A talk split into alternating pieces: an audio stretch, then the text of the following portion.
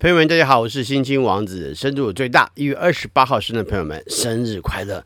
在一月二十八号出生的朋友们呢，不仅呢是对自己的能力呢相当有自信，并且在行事上呢还有内敛的表现。虽然说在内心的时候呢，呃，难免呢可能会狂荡不羁，在年轻的时候嘛，对不对？内心当中哦来一点狂荡不羁，做一点跟别人不一样的事情，感觉很好。呃，而且呢，常常对他人有一些不屑的表现，这这这有什么啊？对不对？这种不屑的表现。常常会出现啊，那但是呢，终究呢，还是会把它转化成为对于内在呢，形成更加充实的自我的可能。那当然，在灵魂上面的感动很强，智性的灵动感也很强。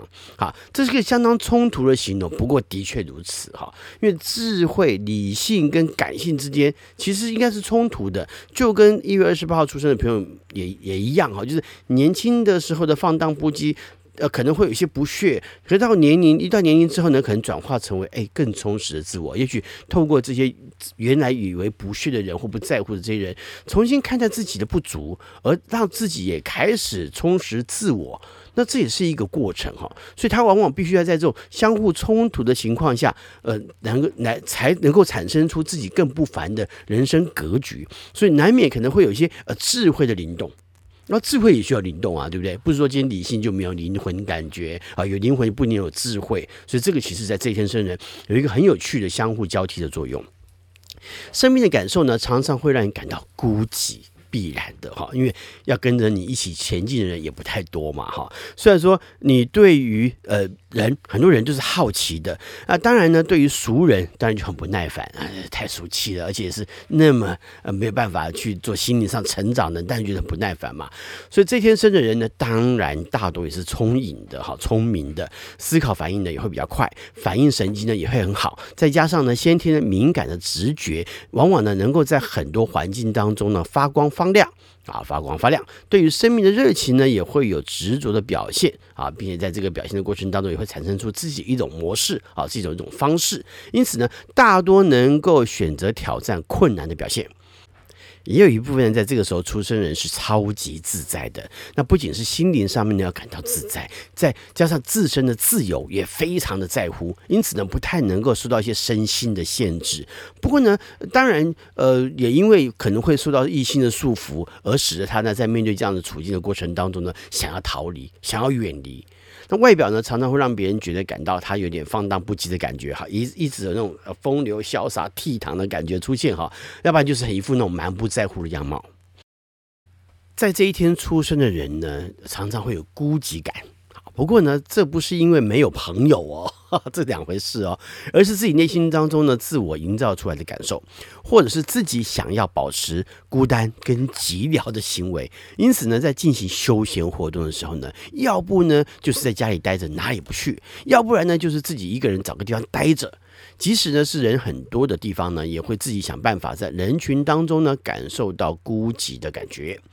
那如果呢想要这样感觉呢，要更融入生活休闲当中的话呢，其实也可以让自己呢去看看云海呀啊、日出啊，看看海啊，听听泉啊啊泉水的流动啊，这样子在山林之间啊，甚至于在这个过程中去拍拍照啊，对不对？也都是不错的哈。那另外也有一些呢，在这一天出生的人就不会那么想要孤独了，有的时候呢，甚至还不是那么喜欢一个人，呃，找个地方就窝着而已哦，而是期望有更多的人，而且是越多越好。那并且不擅长跟很少人相处。那在很多人的情况下呢，是特别感觉到自在。啊，而且是特别感觉自在，非常的自在。因此呢，最好的休闲呢就是派对活动。那在开派对的地方呢，当然就不一定局限在什么宴会厅啊，这样这么这么制式的环境。那谁说在野外啊，在山顶啊，在海边啊是不能开派对的呢？当然也可以啊，对不对？好。在感情上来看呢，有一部分在这天出生人是强调自由心灵的，这往往呢会使你看起来呢很满不在乎、很吊儿郎当的样子，而你呢却仍然保持着非常敏锐的心智，还有环境的感受力。虽然说也可能会有一些呢是因为自信而使你自己呢觉得不太需要在乎周遭的危机感。不过呢，大多的环境敏感力呢还是存在的。这可以使你呢有着更好的随机应变的能力，像是一个相当健谈的人呐、或者是察觉对方的状况而适时的做出回应呐、同时呢，你也是个调情高手，而且呢是一种他人很难模仿的自然表现。就算是说些什么别人听起来好像很不敬的话，可是对方听起来搞不都很挺开心的哈，都挺开心的。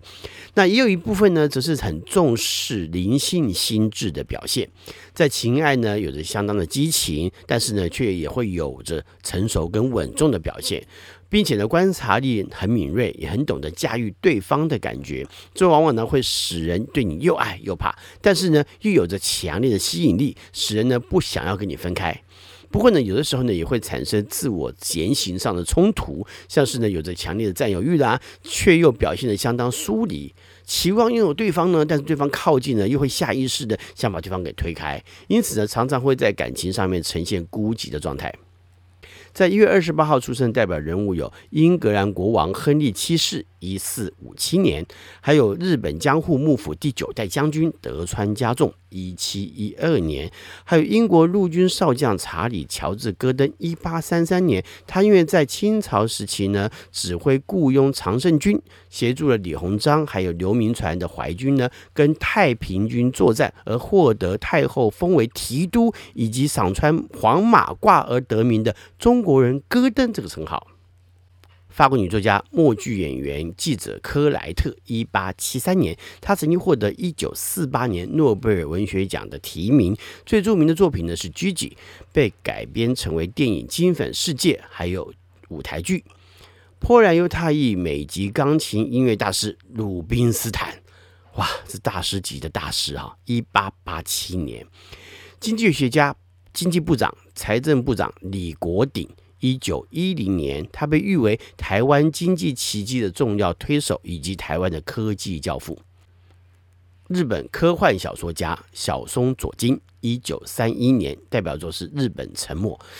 宝瓶座人哈，水瓶座人很适合做科幻小说家哈。